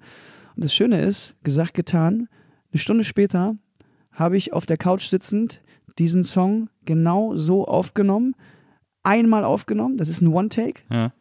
und er hat das Ganze auch noch heimlich gefilmt. Ah. Das heißt, es gibt quasi diese Aufnahmen von diesem One-Take, wie er auch so auf die Platte gekommen ist und danach ich wollte immer noch so, ja, soll man nicht erst noch die Stellen ausbilden, da ist das Timing ein bisschen scheiße und hier und so weiter. Ja. Das kann man noch besser machen, vielleicht muss da noch ein Wort rein. Er sagte, nee, machen wir nicht. Also es, ich habe das ein bisschen Benny Dernhoff zu verdanken, meinem Co-Writer und Produzenten, der gesagt hat, nee, machen wir nicht, Ist genau so wie so ein Hörspiel Ja. muss das auf Platte. Das ist wirklich bemerkenswert. Auch so, ich finde das Instrumental auch super mit diesen etwas äh, gedämpften Trompeten, die dann da so rüber meandern und so. Das finde ich irgendwie. Ja, es hat eine schöne Dynamik. Es kommt immer was dazu. Dann im Hintergrund hörst du mal einen Hund bellen Ja. oder ein Auto äh, starten, äh, eine Kaffeetasse umrühren. Also wir wollten das schon so ein bisschen hörspielmäßig machen. Allerdings Sind wir wieder bei ohne, den drei Fragezeichen. ich Du hast den sagen, Papagei allerdings weggelassen. ohne den Papageien von drei Fragen. Ich habe mal vor Jahren auf YouTube eine Sendung gesehen, die vor vielen Jahren lief. Ähm, das war so ein Städtequiz. Mhm. Das war moderiert von äh, Hans-Joachim Rosenthal. Mhm. Der ist so in die Städte gefahren, auf die Marktplätze und hat dann da, konnten die Leute an so einem Städtequiz teilnehmen und so, ne? Und er, er, war ja immer so ein bisschen, er hatte auch immer so was leicht Lehrerhaftes. Er wollte ja immer, dass die Leute irgendwie so gebildet sind und so. Und dann hatten, waren die, glaube ich, in, ich weiß nicht, ob sie in Münster waren oder in, nee, ich glaube in Xanten waren Ja. sie ähm, und haben das da gemacht. Und dann hat er so zwei Kinder auf die Bühne geholt, die dann so Fragen beantworten sollten. Und die haben denen immer Fotos gezeigt und haben gesagt, was ist das? Ne? Und irgendwelche Sehenswürdigkeiten aus der Region. Und das war dann äh, so ein Junge, der war irgendwie, weiß ich nicht, 14 und ein Mädchen, die war irgendwie 10 oder 12 oder so. Und dieses Mädchen äh, war Bianca aus Sonsbeck. Und, Ja. die hat dann, und dann hat er dieses Quiz mit den beiden Kindern gemacht und die haben nichts erkannt. Ne? Irgendwelche Statuen von irgendeinem Kaiser Wilhelm am Rhein oder so. Äh. Die Kinder so, äh, keine Ahnung und so. Und der wurde so richtig sickig. und hat dann immer gesagt, na, das sollte man schon wissen. Und so. alte, die Schu alte Schule. Hätte mein Vater sein können. Ja, das war so witzig. Und die war so, hm, keine Ahnung. Und so, dann hat er am Schluss gesagt, nee, ihr kriegt jetzt beide einen Trostpreis, einen richtigen Preis habt ihr leider nicht verdient. Geil. Und da habe ich Susi immer gefragt, ob sie Bianca aus Sonsbeck kennt. Und äh, sie meinte dann, sie würde die Familie kennen. Äh, die kennt da jeder und seitdem spreche ich sie immer darauf an. Oh Gott, oh Gott. Bianca aus sonst.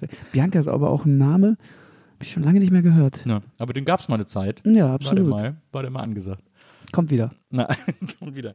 Ähm, ich weiß gar nicht, achso, wir waren jetzt gerade bei, de, äh, bei dem Lied äh, über deinen Vater. Ja. Also du hast ja gerade erzählt, wie der Entstehungsprozess war ähm, äh, von diesem Lied und wie gesagt, man merkt ihm das ja auch sehr an, dass das in so einer sehr intimen Situation entstanden ist und, und eben, ich finde, es klingt so fast so ein bisschen erdmöblich, so vom, vom Mut her und von dieser, von dieser Stimme, die es hat, von diesem Sound, dieser, dieser spezielle Sound irgendwie. Ähm, also das gefällt mir wirklich außerordentlich gut. Zwei Danke. Fragen habe ich aber, zwei wichtige Fragen habe ich zu dem Lied. Wir haben gerade eben schon gesagt, das Album ist eine Woche raus. Äh, hat dein Vater den Song schon gehört? Ja. Oder äh, ich- wahrscheinlich hat er ihn gehört und würdest dir aber nie sagen. Nee, es ist so, ich war mir relativ schnell bewusst, dass wenn ich so etwas über Dritte singe, Ja. dann muss ich mir vorher ein Okay holen. Naja, okay. Weil ich wollte nicht äh, ihn quasi vor vollendete Tatsachen stellen. Ja, verstehe. Deshalb habe ich folgendes gemacht, wie ich so bin, weil ich nach meinem Vater komme, habe ich meine Mutter instruiert, habe ihr diesen Song geschickt, habe ge hab meinen 17-jährigen Neffen anmoderiert, er soll gefälligst eine Bluetooth-Box im Wohnzimmer aufbauen, ähm, ihr Handy verknüpfen und dann soll meine Mutter sich mal einen ruhigen Moment, den gibt es selten bei meinem Vater, gönnen und ihm den Song vorstellen. Und sie soll mir sofort danach sagen, wie seine Reaktion war, ob das für ihn cool ist, wenn ich diese Nummer veröffentliche. Mhm. Das war sehr berührend für mich, weil ich kriegte dann auch eine WhatsApp meiner Mutter, die schrieb, dass mein Vater schon quasi beim zweiten Satz sehr ergriffen war Ja. und er wird sich sehr freuen, wenn dieser Song veröffentlicht wird. Er hat aber keine Lust, dass das jedes Mal gesungen wird, wenn er dabei ist. Und er möchte nicht, dass da so viel drüber geredet wird. Aber ähm, jetzt ist es halt so, äh, jetzt mu- muss er da durch. Und letztens, ich saß in der NDR Talkshow und dann haben sie auch schon so Bilder gezeigt von mir und meinem Vater. Wir haben, es wird so eine Doku gerade über mich gedreht vom NDR, äh, wo wir im Pfadfinderlager zusammen unterwegs sind und so. Und da hat mein Vater schon gesagt, aber ich habe ihn wieder angerufen, ja, kann sein, dass das, du bist ja auch in der Doku und du findest ja auch statt und so, Ja. bist dann ein bisschen im Fernsehen, ich hoffe, es ist okay für dich. Das ist doch geil, komm ich mal im Fernsehen, ist doch gut. Das ist doch super, ne, habe ich kein Problem mit, kein Problem. Und äh, die andere wichtige Frage, wo du jetzt auch gerade davon äh, sprichst, dass du dir ein Okay einholst, hast du dir auch ein Okay von deinen Geschwistern eingeholt? Weil in dem Song singst du ja, Ja. wir finden das übrigens alle. Ja, ich habe äh, hab ich gedacht, das ist schon sehr mutig, so für seine Geschwister Ja. zu sprechen. ich weiß ja, wie die ticken. Ne? Ich habe Ja. aber dann tatsächlich vier Wochen vor VÖ habe ich, also VÖ-Veröffentlichung, habe ich eine Geschwistergruppe aufgemacht, habe gesagt, okay, pass auf, es folgt ein Song, den ich geschrieben habe. Ich hoffe, das ist auch für euch okay, denn ihr findet auch statt. Auch über die Reaktion von meinen Geschwistern habe ich mich sehr gefreut, weil alle haben was geschrieben und alle waren sehr begeistert, wie ich die Sache auf den Punkt gebracht habe, auch Ja. für sie. Und ja, fühlt sich einfach rundum gut an. Ja. Will deine Mutter jetzt auch einen Song haben, ist die große Frage. Ja, ich habe gesagt, Ma- Mama darf nicht beleidigt sein. Ähm, du bist ja jünger als Papa, du hast ja noch ein bisschen Zeit. Irgendwann kommt auch eine Nummer für dich. Aber über die Mutter schreibt ja jeder. Ja, eben. Also, ist, oder? Auch, ist auch einfach.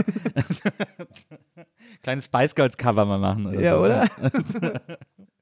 Also Dr. Udo und Schwester Elke sind, äh, ist, haben den Song approved sozusagen. Absolut. Nein. Gütesiegel. Na, sehr gut. Münsteraner Gütesiegel. Zaraner Gütesiegel.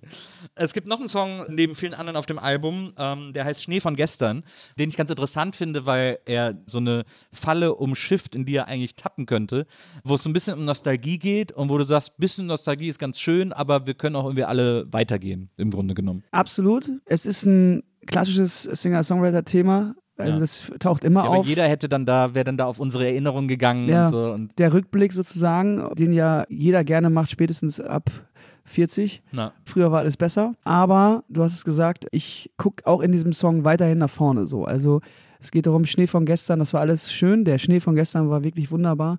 Aber wir sorgen auch dafür, dass wir noch mehr Schnee kriegen, über den wir dann in 40 Jahren wieder sagen, das war schöner Schnee von gestern. Ja. Und ja, es ist ein ganz klassisches Songgewand. Ich wollte es bewusst so Bruce Springsteen, Sam Fender, Brian Ja. Adams mäßig machen. Einfach mal so ein paar krumme Gitarrengeschrabbel in der Garage. Und äh, auch bei diesem Song fällt jetzt schon auf, das scheint wirklich ein Fanliebling zu werden. ja. Gerade live freue ich mich da wie Hulle drauf, dieses Ding dann irgendwie mit zwei E-Gitarren und voll laut einfach ohne Klick abzubrettern. Ja. Du äh, hast gerade erwähnt, du zitierst ja sogar Brian Adams am Anfang mit einem der schlimmsten Songs, die jemals geschrieben wurden, meiner Meinung Ja, nach. abs- absolut. Ähm, Summer of 69. Ähm, aber du hast auch in einem Interview gesagt, du hättest gern Brian Adams Erfolg und Geld. Ja, ja, ja, stimmt. Also genau, was verbinden Sie mit Brian Aber Adams? ich meine, was hat. Und dann, ich finde, immer wenn man über Brian Adams nachdenkt, ist so, ja, was hat denn der eigentlich nochmal gemacht? Und dann kommt der Summer of 69 und dann überlegt man so, ja, gut. Nee, Moment, Moment, Moment. Ah, Moment. Hier, Das- hier der tust Robin Hood, der Robin Hood Song mit Brian Sting. aber jetzt, ja, da tust du Brian ein bisschen und ich, äh, wherever you go. Nee, das war der Richard Marx. Das ist Richard äh, Warte, Marx. warte, äh, everything I do, I do it Ja, das for ist ja der Robin Hood. Song, genau. Aber den Ist hat er das auch, der? Ja, den hat er Ja. zusammen mit Sting und Rod Stewart oder irgendwie so eine komische Mischung war das, ja? Stimmt, hast ja gesagt, hat er eigentlich noch einen großen Hit? Ja. Äh, mit Mel C zusammen. Genau. Since you've been gone. Ja, das ist der einzig gute Brian Adams Song. Den finde ich aber super. pass auf, Brian Adams habe ich eine gute Anekdote zu. ähm, ich habe in, äh, in meinen Anfängen auch früher, um Geld zu verdienen in Hamburg, als Anfang 20-Jähriger habe ich viel Cover in Coverbands auch gesungen und gespielt. Du hast auch, auch schon, aber du hast auch schon zu Kapellenzeiten, ich habe irgendwo hast du mal Ja. erzählt, Blues Brothers für Arme irgendwie. Ja, absolut, das absolut. Auch das haben wir gemacht. Also ich habe immer schon Bands gehabt, aber dann, als ich nach Hamburg gezogen bin, musste ich natürlich erstmal den Kühlschrank voll kriegen und habe sehr viele Cover gespielt, auch in Nachtclubs gesungen etc. Aber dann wurden wir irgendwann mal mit einer Coverband nach St. Moritz eingeladen und Oh, sollten da oh. irgendwie ein feines Event einer großen äh, Automarke spielen. Wir waren quasi die Partyband und Ja. Brian Adams war der absolute Stargast. Okay. Also der Den man wurde sich dann dafür, so leistet für sozusagen. viele Millionen wurde dieser äh, Typ da eingeflogen. Der kam alleine. Ja.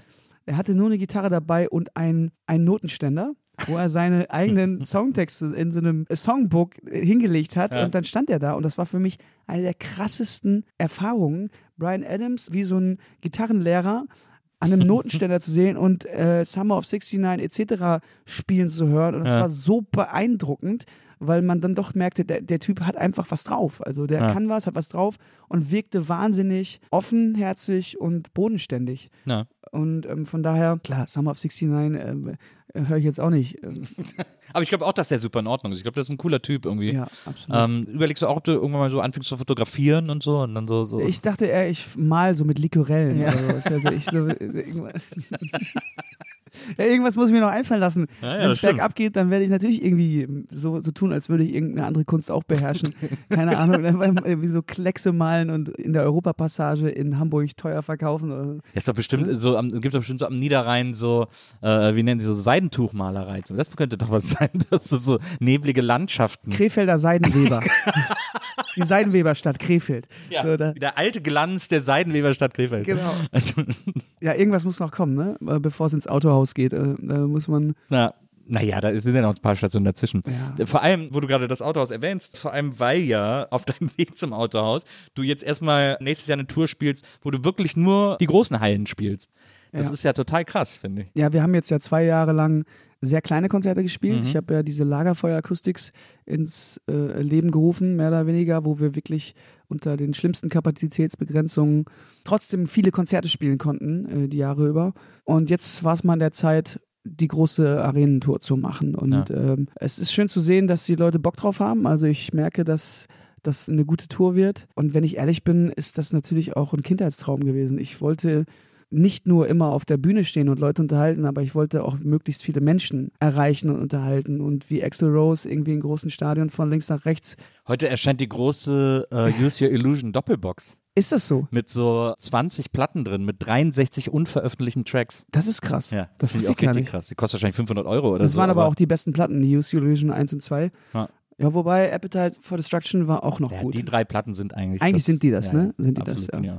Chili Peppers, kennst du dich ein bisschen aus? Was würdest du sagen, ist deine Favorite-Platte? Also eigentlich ist Mother's Milk meine liebste äh, Chili Mhm. Peppers Platte. Natürlich. Blood Sugar Sex Magic fand ja, ich nice. Ist unübertroffen Blood Sugar Ja. Sex Magic ist einfach ein Wahnsinnsalbum. Also ich finde auch, sie waren auch danach nie wieder so gut. Danach kam ja Californication, glaube ich. Ah, nee, da kam noch One Hot Minute. One Hot Minute. Fand ich aber, gab es geile Tracks drauf. Sehr, sehr Aeroplane, unterbewertetes äh, My Album. Friends, Ja. voll unterbewertet. Sehr unterbewertet. Da gibt es eine ganz starke Ballade drauf. Äh, Tearjerker. Oh, Das ist wahnsinnig gut. Hammer. Und das ist, das ist sehr, Hammer. weil sie da hatten ja den anderen Gitarristen, Ja. äh, deswegen sind sie da so ein bisschen untergegangen. Aber das ist Der Funk war weg so ein bisschen. Ja, ne? genau. Also, das merkt man schon, aber ach ja, weiß ich auch nicht. Aber da, ich finde auch die frühen, also Freaky Styly und so höre ich auch noch, höre ich auch immer noch. Oder gerne. What's Hits? Kennst du die das, noch? war, das war ein Best-of. War das das? Mhm. Mit Higher Ground und so, so Genau. covern. Ah, Higher Ground war ja eigentlich auf der äh, Mother's Milk, glaube ich. Nee, stimmt nicht. Ach, dann war das ein Best-of. Das habe ich, als, hab ich als, als, als Jugendlicher nicht geschnallt. Ja. Das war für mich, das war für mich ein Album. Ich hatte, ein. Mädchen bei mir, ich hatte ein Mädchen bei mir in der Klasse, die hat gesagt, also das beste Lied von Guns N' Roses ist ja wohl Knocking on Heaven's Door. Da haben die so einen tollen Song geschrieben und so. Ich habe zuletzt ein Video von Slash gesehen auf, auf Instagram oder so, ein ganz kurzes Video nur, wie er so mit der Gitarre so von der Bühne geht und jemand so hinten auf der Bühne steht und ihn so filmt, wie er von der Bühne zurückkommt, so mit offenem Hemd und so. Und bei Slash, das ist, ich habe das Video 20 Mal geguckt, weil es so strange ist. Der hat eine Plauze, der hat eine richtige Plauze, aber die ist definiert. Der hat einen Bierbauch mit Sixpack. Das ist so, ich weiß nicht, ob Ja, das ist- aufgemalt es ist, war. Ja, ich glaube, sowas ist aufgemalt. das ist Äh, super, sehr, ist das super, super Contouring seltsam. nennt man das. Aber da war, da war äh, Slash, Slash ist auch der Einzige, der auf Instagram Nippel posten darf. Weibliche Nippel posten, das macht er immer. Ja. Der ist noch nie gesperrt worden. Naja. Er hat ähm, eine schöne Biografie gerade draußen. Ein schönes Buch über Nein. ihn. Das äh, habe ich gerade halb gelesen und das ist echt spannend. Marias Vater hat früher in einer Plattenfirma gearbeitet, bei Virgin, und dann hat äh, Slash da damals, hatte eine seiner zwölf Bands irgendwie, hat dann da gehabt released und dann sind sie zusammen auf ein Konzert gegangen, hier irgendwo in einem kleinen Club oder so, und da war Maria irgendwie, weiß nicht, 15 so, oder oder 16. Ähm, und dann sind sie dann noch Backstage und durften den kennenlernen und er hat sie dann auf die Schulter geworfen und ist zu seiner ganzen Band und alle mussten auf ihrer Hose unterschreiben. Das ist Marias großes Erlebnis mit Slash. Das ist aber ein geiles Ja, Erlebnis. ich auch. Würde- Vielleicht ein bisschen übergriffig, aber äh, Du, also das dürfte er heute mit mir auch machen. Ich weiß nicht, ob er das noch kann, Ja. ob er so viel noch heben kann, aber ich fände es ich völlig in Ordnung. apropos Nippelposten. Tommy Lee hat ja letztens auch seinen Pimmel gepostet. Ja, aber Und den deshalb- kennen wir doch alle schon seit den 90ern. Ja, eben. Und deshalb dachte ich, habe mich auch gewundert, warum Instagram das sofort gesperrt hat. Also, weil ich meine, das ist jetzt ja nichts Neues. Community Property. Nichts Neues gewesen. Oh Gott, Alter. Hast du damals den Pamela und Tommy Porno gesehen, als er rauskam? Ja, habe ich. Ich auch. Und ich werde bis heute nie vergessen, wie sehr ich die Szene gefeiert habe, wo er auf der Yacht die Hupe mit seinem Schwanz drückt. Ja, Das, fand ich, das war ich gedacht, das ist mein Humor. ja, wir reden immer noch über 19 Zoll. Es ist ja, es ist, ist, es ist ja Karneval. Es ist Karneval. Es ist Karneval, da wird, da doch wohl mal drin sein hier. Ja, du siehst schon das. Du siehst schon das. Es gibt eine Zeile noch in äh, Schnee von gestern, äh, in der du singst, es ist doch auch mein erstes Leben.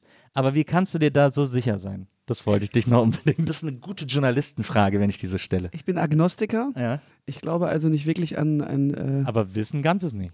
oh, komm, hör auf jetzt, Alter. Was ist das hier? Beziehungsweise, lass mich, lass mich noch journalistischer werden. Wenn es nicht dein erstes Leben ist, was warst du früher? Es gibt auch, kennst du dieses Rocco Schamoni-Lied? Wir haben schon mal gelebt. Nee, das kenne ich nicht. Aber was wäre ich früher gewesen? Was wäre ich denn gerne gewesen? Auf jeden Fall irgendwas mit Sinn und Verstand. Also nicht einfach nur ein Gegenstand. Oder kann man auch, also nee, es geht um Lebewesen, ne? Also Ja, ja, ich ja, ja. Nicht ein, ich Ich würde jetzt auch auf Menschen einkreisen. Ah, okay. Es gibt ja diesen Song von Bernd Begemann, wo er irgendwie äh, Ute vergisst das Jenseits, wo er immer singt, Ute vergisst das Jenseits, denn du wirst bestimmt nicht wiedergeboren und wenn dann höchstens als Brett. Er, hat, er hat gute Texte. Ja. Bernd Begemann, er hat gute Texte. Och, weiß ich nicht. Das ist schwierig. Also ich habe auf jeden Fall keinen Bock in so einer Mittelalterzeit gelebt zu haben, weil Ja. wenn ich mir vorstelle, da ich den kalt, keine Heizung, Schlamm, kein Zahnarzt. höchstens 20 werden. Oh Ja. nee, hör mal auf. Also Ja, ja, das stimmt. Das finde ich, und das hätte ich, hätte ich auch nicht, äh, hätte ich auch nicht so gut.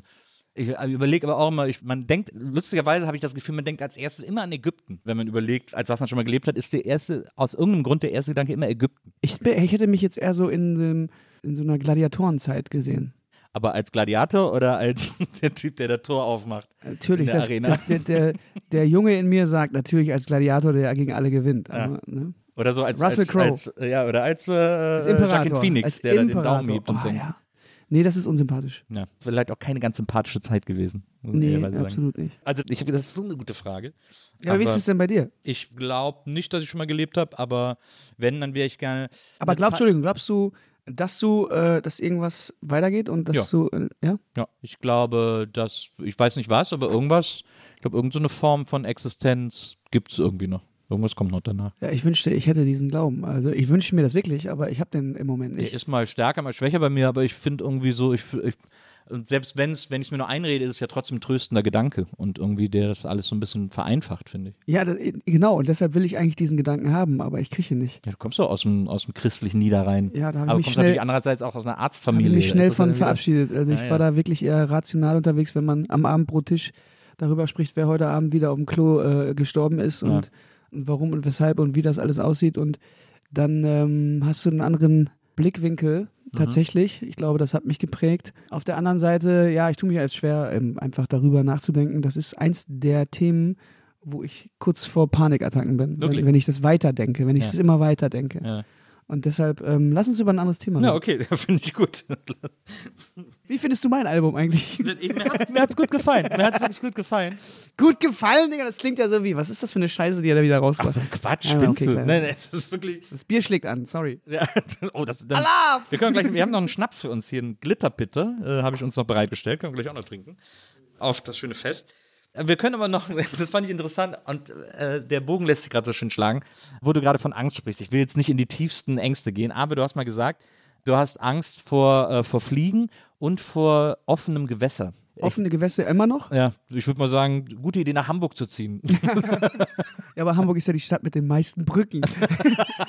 Mehr Brücken als Venedig. Venedig, in, in ja. jeder blöden äh, Touri-Fahrt kriegst du immer gesagt so, Hamburg, die Stadt hat mehr Brücken als Venedig. Da sind sie so stolz drauf in Hamburg. Das Fliegen habe ich lustigerweise in den Griff bekommen. Ja. Ich glaube, es war die äh, schiere Fülle an Flügen, die ich in Klar. den letzten Jahren machen musste und da habe ich sehr viele Dinge erlebt. Von Durchstarten bis hin zu schlimmsten Turbulenzen, aber auch teilweise in kleinen Flugzeugen, wenn man mal von Gig zu Gig äh, jagen musste. Mhm. Du kennst das ja, Rockstars müssen das Klar, ja manchmal, dann natürlich. steigen sie in so einen Jet und dann Ja. äh, steigst du aus und, äh, Ja. und dann musst du weiter gleich Ja, ne, und äh, trinkst du einen Red Bull und dann musst du wieder Preis weiter. in die Hand gedrückt so, und so, ja. und dann sagst du, dann wetten das. Ich Segnest kann, du noch ein Baby Sorry? Leute, ich muss los, ich muss los, ich habe gleich noch eine Show. Ähm, das habe ich tatsächlich in den Griff bekommen mit, Ja. dem, mit dem Fliegen. Mir ist immer noch unwohl, aber offene Hast du Gewässer. Lieblingsplätze im Flugzeug? Äh, ja, äh, Business Class? Nein, äh, auf jeden Fall gerne vorne. Ja. Weil vorne wackelt es weniger Ja. und man kann die Stewards und, wie sagt man, die Purser und FlugbegleiterInnen beobachten. Und Ja, ich, das mache ich auch. Ich beobachte die, wie Ja. die so drauf sind. Ja. Ob die nervös, hektisch werden, ob irgendwas ist und so. Ich höre auf jedes Bim, auf jedes Bim, Bim. Mittlerweile weiß ich auch, was die bedeuten. Und ich habe einen ganz guten Trick, der mir auf jeden Fall Ruhe gibt bei Langstreckenflügen. Ich steige ein und sag vorweg, den Damen und Herren Bescheid, ich habe ein bisschen Flugangst, also können Sie mir vielleicht sagen, ob wir Turbulenzen erwarten. Ja. So, dann sind die schon mal gebrieft, dass die einen anstrengenden Gast mit mir haben. Und das heißt, ah, pass auf, auf Platz, getasert. auf Platz 3F, da sitzt so ein, so ein Typ wieder, dem, dem müssen wir uns ein bisschen besonders kümmern. Und dann kommen sie auch. Und dann bringen sie dir als allererstes die Nüsschen und, das, und das miese Sandwich. Und ja, dann wirst du so ein bisschen betüttelt und Ja, ähm, ja, so, so mache ich das. Ich bin früher extrem viel geflogen. Als ich äh, so in den 19 habe ich fürs DSF so eine Sendung gemacht, wo ich jedes Wochenende irgendwo hingeflogen bin in der Welt. Kenn ich doch, Stoke, oder? Genau, ja, genau, Stoke war das. Und da sind wir auch so nach, sind wir auch überhin nach Amerika, nach Barbados, keine Ahnung. Also ich bin super viel geflogen und äh, ich hatte nie Flugangst. Und dann, je mehr ich geflogen bin, desto eher hat die sich entwickelt, weil ich gedacht habe, dass meine, dass prozentual meine Möglichkeit, bei einem doofen Flug dabei zu sein, steigt, je öfter ich fliege. So habe ich dann irgendwann gedacht. Ja, ist ja auch richtig. Und dann wurde es richtig unangenehm. Und dann habe ich aber, um mich zu beruhigen, setze ich mich im Flugzeug immer nach ganz vorne oder nach ganz hinten, weil wann immer ich an Flugzeugunglücke denke, sieht man immer so durchgebrochene Flugzeuge, wo die vordere oder das hintere Teil noch okay ist. Und dann denke ich immer, dann bin ich da am sichersten. Ja, gibt aber auch Leute, die sagen, dass man an den Notausgängen am sichersten ist und dass du da schn am schnellsten auf den Flügel kannst, wenn du mal eine Wasserung hast. Ne? Ja. Das ist ja auch sowieso so ein Ding. Es hat einmal funktioniert, so eine Wasserung, ne? und, und irgendwie von 4000 Mal nicht. Also die, es ist einfach, das ist ja auch das, was mir so eine Angst gemacht hat, diese Endgültigkeit. Wenn irgendwas da oben los ist, dann war's das. Kannst du nicht rechts ran. Naja, genau. Das ist halt einfach so, da wirst du nicht smooth irgendwo nochmal auf einem Feld bei Bauer Hansen landen, Naja. sondern dann ist, dann war's das. Ja, das finde ich auch mulmig, aber ich fliege auch nicht mehr so oft, deswegen ist das. Lustigerweise habe ich jetzt, wenn ich jetzt fliege, bin ich immer noch ein bisschen nervös, weil ich auch ganz lange gar nicht mehr geflogen bin. Und jetzt, wenn ich jetzt fliege, bin ich so ein bisschen so, hm, aber meistens, äh, meistens halte ich es dann aus. Schaffen wir. Ja, das schaffen wir. Das kriegen wir hin. Ähm, du hast auch gesagt, äh, in dem gleichen Interview, wo es um deine Ängste ging, hast du auch gesagt, du bist extrem begeisterungsfähig. Ja. Ja. Das funktioniert tatsächlich. Wenn jemand irgendwie eine geile Idee hat, dann bin ich sofort, ja, lass machen. Lass das bitte sofort machen. Das ist doch lustig und so. Denk überhaupt nicht drüber nach, ob das irgendwelche Konsequenzen hat oder ob das einen Shitstorm auslöst oder ob das zu weit geht oder übergriffig ist. Das kann ich gut und dann nehme ich diesen Ball auf und versuche alle mit ins Boot zu holen. Ja. So eine Sache umzusetzen wiederum, das sollen dann andere machen. Also da bin ich dann jemand, der gerne sagt, okay, pass auf, was brauchen wir denn? Äh, Kaya, mach du mal das und das. Ähm, Nico, besorg du mal das und das und Ja. dann müssen wir das, ja, ruf mal alle an. So. Also das ist so, ja. Aber ich dachte, du wärst so voll der, du wärst so mega der organisierte Typ, habe ich mir gedacht. Nee, ja, bin ich der Organ- Also ich weiß, was ich tue Ja. und ich weiß, wo wir lang müssen, Ja. aber ich gebe auch gerne ab. Mittlerweile. Ich gebe sehr gerne ab und das ist schön, weil dann das Chaos aufgeräumt wird von jemandem, der es wirklich kann und ich kann mich eben auf die wichtigen Dinge besinnen, nämlich das Kreativsein und das, ja, so wie hier jetzt, einfach labern. Was mich mehr nervt als der Superpapagei, als der Papagei aus den drei Fragezeichen, ist äh, der Hund aus allen Europa-Hörspielen. Also vor allem Timmy der Hund aus den fünf Freunden. ist immer der gleiche, ne? Ja. Das ist aber auch, ist das ein echter Hund? Nee, ne? Doch, ja, das ist halt so ein, diese Heike Dine Körting, die diese Hörspiele alle macht, die macht, schneidet ja immer noch alles analog. Jedes drei Fragezeichen Hörspiel wird immer noch analog geschnitten, äh, auf, auf so, auf diesen Schnürsenkeln. Und die hat halt diese ganzen äh, Soundeffekte, wie eben Tiere und so, alles so als Schnürsenkel da hängen in so einem eigenen Soundarchiv und setzt die halt immer noch ein. Da gibt es doch so einen Running Gag auch in der Filmindustrie. Bei Sch- Schrei. Sch- Der Schrei bei Sterbenden oder Erschossenen, die von Ja. irgendwo runterfallen, dass sie immer diesen gleichen Der Wilhelm. Scream ist das, glaube ich. äh, So, heißt der, gibt es den richtigen Namen? ja, ja. Ja, lustig, äh, finde ich gut, wenn es so Running Gags gibt. Es gibt auch eine Prop-Zeitung. Also, äh, wenn irgendwer in einem amerikanischen Film an der Ecke sitzt und eine Tageszeitung liest, die ist in 100 Filmen die gleiche Zeitung. Echt? Weil die Das dann so an die ganzen äh, äh, Szenenbildner äh, verkauft wurde irgendwie. Lieber Johannes, was äh, steht denn eigentlich jetzt als nächstes noch auf dem Programm? Also was, äh, was glaubst du, jetzt kommt die Tour, klar, das ist so das nächste große Projekt, das so ansteht. Äh, jetzt ist das Album raus, nächstes Jahr die Tour. Meinst privat so? Ja, Kannst du mir auch erzählen, was du, was du privat jetzt, du baust morgen Äh, Ikea-Regal auf Ich muss auf jeden? Fall mal zum Zahnarzt, das ist wichtig. So. Also, Zahnarzt habe ich lange aufgeschoben. Hast du Angst vor dem Zahnarzt? Nee, Also, du Angst- kommst aus einer Arztfamilie. Nee, Angst überhaupt nicht, aber ich habe keine Zeit gehabt. Und, ähm, Gehst du in Hamburg oder gehst du in, hast du da in, Äh, in Hamburg, in in Geldern Hamburg. ein? Dann müsste ich mal, ich bin ja so im Alter, wo man mal so einen Grundabcheck mal könnt, machen könnte. Mhm. Mal gucken, ob alles in Ordnung ist. Das habe ich mir vorgenommen. Dann habe ich mir vorgenommen, ich will mir so ähm, ein, zwei Muttermale wegschneiden lassen. Also das wird jetzt hier sehr privat, aber Ja, ähm, es sind ja Themen, die uns alle beschäftigen. absolut. Was wo- wollte ich noch machen? Hast du auch noch irgendwas Schönes vor in der Zeit? Es soll Leute geben, die lieben es zum Arzt. Nee, was Schönes, ja, also im Grunde genommen freue ich mich darauf, jetzt bald mal irgendwie einen Urlaub zu machen mhm. oder aber ein bisschen Freizeit zu haben, die Familie zu sehen und zu besuchen. sich da auf den neuesten Stand bringen zu lassen, äh, wieder zu gucken, wie groß, wie groß die kleinen Racker geworden sind. ähm, Ist ja jetzt auch jetzt Weihnachten und so. Ja, fährst du eben, an und Weihnachten vor allem, immer ich bin, Niederrhein, ne? Ja, ich bin zwar ein absoluter Grinch, Weihnachten ist mir persönlich nicht wichtig, aber ich liebe es, dann zu meiner Familie zu fahren. Ja. Und ich komme ja auch als Helikopteronkel, muss man sagen. Ich komme dahin, äh, die sehen mich nicht oft, aber ich komme dann dahin und kümmere mich um acht Neffen und Nichten. Dann wird Fußball gespielt, dann gehen wir in eine Zockerhalle, dann ballern wir da irgendwie einen halben Tag Fußball, dann fahren wir abends zu McDonalds und dann kriegen sie noch Geld von mir und dann habe ich sie. Dann habe ich sie. Dann habe ich mir die Vielleicht Liebe. noch nach Venlo rüber. Ja, fahren wir äh, nach zwei Venlo. Brüder von Venlo ein bisschen einkaufen gehen und so. So, de ja. twee Brüders von Venlo. Junge, lecker Vla kaufen. ähm, und dann äh, haben wir, dann haben wir, habe ich wieder meine, meinen Soll erfüllt. Ja. Sie lieben mich. Und ich muss erst ein halbes Jahr später wiederkommen. Sprichst du eigentlich Holländisch? Een klein beetje. Maar, maar ik heb gestudeerd in Venlo.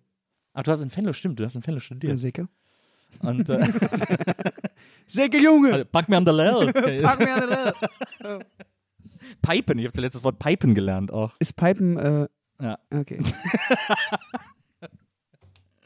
Ich äh, freue mich sehr, dass du heute hier gewesen bist und dass wir hier ein bisschen. Wir haben jetzt gar nicht so richtig Karneval gefeiert. Ich dachte eigentlich, ursprünglich hatte ich gedacht, dass wir heute nur kölsche Karnevalslieder singen. Aber ich Ja, aber könnt ihr nicht du- so im kannst du Nachhinein die ganze Zeit so im Hintergrund karnische Karnevalmusik laufen Kannst du lassen? irgendein kölsches Karnevalslied? Die aus der Neuzeit kennt man natürlich. Ja, kannst du so alte, Super, wenn äh, ob der Maat, ob der Maat stand der Buren. dicke, Ja, ist dicke eine falsche Melodie, aber ist das Ja, richtige- wie jeder richtig. nochmal. mal. Ob dem Maat, ob dem Maat stand die Bure. Ach stimmt, das war das. Eier, Fuhle, Brumme, lange Mure.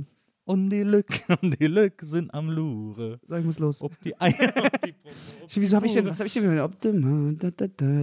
Was war das nochmal? War aber auch ein Song. Mir nicht gefährlich sein. Sieben Fässer Wein können mir nicht gefährlich Ah, sein. ja, gut, das ist anderes wieder. Peter Also Alexander ich muss oder da wieder reinkommen. Wie gesagt, ich Ja. will einmal wieder zurück zum Karneval und dann ist das wahrscheinlich so ein Trigger, dass man wieder alles drauf hat. Ich bin äh, im Februar sowieso in Köln äh, zum Karneval.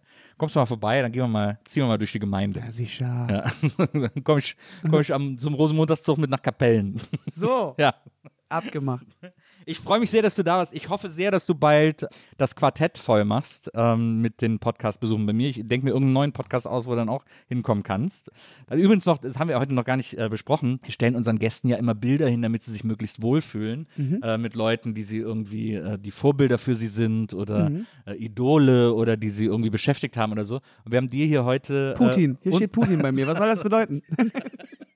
unseren großen gemeinsamen Entdecker und Förderer, Ja. äh, Michi Reinke, äh, hingestellt. Michi Reinke, ähm, selber Songschreiber und Künstler, früher die Band Felix Deluxe. Ja. Man kennt das äh, Lied. In einem Taxi nach Paris. Nur für eine Nacht in einem Taxi nach Paris. Ah, weil ich Paris nun mal so mag. Michi Reinke, ich habe Lust, zufälligerweise in, mit ihm in einem Haus gewohnt. Das wusste keiner von uns beiden. Die Story habe ich dir mal erzählt. Ja, ne? ja. Genau. Und jetzt steht Michi Reinke hier und guckt mich an auf diesem Bild. Und dem habe ich tatsächlich sehr viel zu ähm, verdanken, denn er hat mir quasi meine ersten Auftritte in Hamburg verschafft. Unter anderem besagt da, wo Udo Lindenberg mich gesehen und mir auf die Schulter geklopft hatte. Deshalb bleibt Michi immer ein Teil meines Lebens. Hast du den, hast du den nochmal wiedergesehen in letzter Zeit? Äh, Michi lebt nicht mehr in Deutschland. Ich glaube, Ah, ja. er hat sich auf. Gut, dass du in Deutschland danach gesagt hast. Ich hatte mich kurz hier mir, Nee, mir genau. kurz das Herz in die Hose Nee, er lebt noch, aber Ja. ich glaube, ich weiß nicht, ob, er, ob es jetzt die Balearen oder die Kanaren waren. Ah, ja. Auf jeden Fall auf eine der schönen Exklaven Deutschlands. Dann würde ich sagen, wir feiern Karneval in Köln, gehen dann zum Rosenmund und Kapellen und dann steigen wir in den Flieger zu Na, Michi. Ibiza. Freut er sich. Ibiza. dann gehen wir mal vorbei Ibiza. und feiern da weiter. So machen wir das. Einmal Sangria mit Michi Reinke. Oder? Ähm, lieber Johannes, vielen, vielen Dank, dass du heute hier gewesen bist. Äh, mich freut das total, wenn du vorbeikommst. Du bist ein super Typ. Äh, ich quatsch gern mit dir über alles Mögliche. Deswegen vielen, vielen Dank für dieses Vertrauen, das du mir immer entgegenbringst. Ey, danke für die Gastfreundschaft. Es ist wirklich alles toll gemacht. Vielen, vielen Dank. Und vielen Dank an Charlotte, die war heute unsere Producerin. Und äh, Charlotte! wenn ihr das hört, ist nicht mehr der 11.11., aber dann ist trotzdem die, wenn ihr diese Folge hört, dann ist ja die Session im vollen Gange. Dann könnt ihr schon Karneval feiern bis zum Februar. Deswegen macht das. Trinken Kölsch, trinken Schnaps, madet Jod. Bis zum nächsten Mal. Tschüss zusammen.